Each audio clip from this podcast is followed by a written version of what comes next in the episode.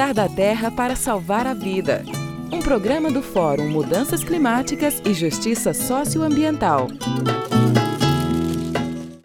Guerra de versões. Existem muitos tipos de guerra.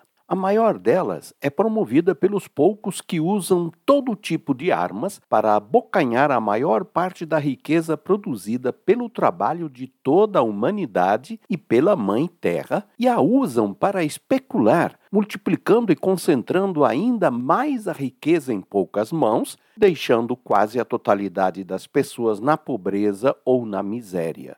Vale lembrar algumas de suas armas: o mercado mundial de petróleo, gás, carvão, o mercado mundial de grãos, controlando os preços dos alimentos, o mercado mundial de remédios, incluindo as vacinas, o mercado mundial de armas, as grandes propriedades de terra e a agroindústria, as dívidas externas e internas dos países, impedindo auditorias para examinar se são legais e justas, o controle do mercado financeiro, reforçado com a chamada autonomia dos bancos centrais. E para que a propriedade e o uso dessas armas mortíferas pareçam legais, esses poucos grupos econômicos contam com o apoio dos poucos países igualmente ricos, agrupados em associações conhecidas, como o G7 e a OTAN, muito presentes na mídia ultimamente. Eles juntam os países do Ocidente que estão financiando e armando um pequeno país, a Ucrânia, para que viva a ilusão de poder vencer a Rússia. E fazem de tudo para que todos os países apoiem esse lado da guerra, isolando e enfraquecendo o que é apresentado como inimigo da humanidade.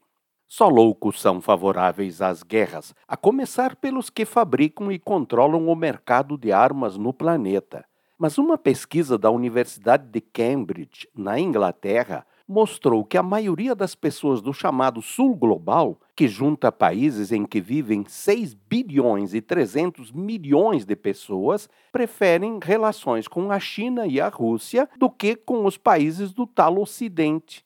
E por isso são contra a guerra, mas não aceitam entrar pelo lado da Ucrânia, claramente usada pela OTAN, o G7 e especialmente os Estados Unidos como parte de sua guerra para manter sua dominação mundial.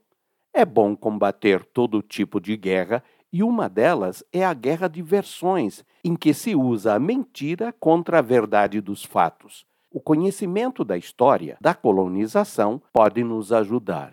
Ivo Poleto, do Fórum Mudanças Climáticas e Justiça Socioambiental.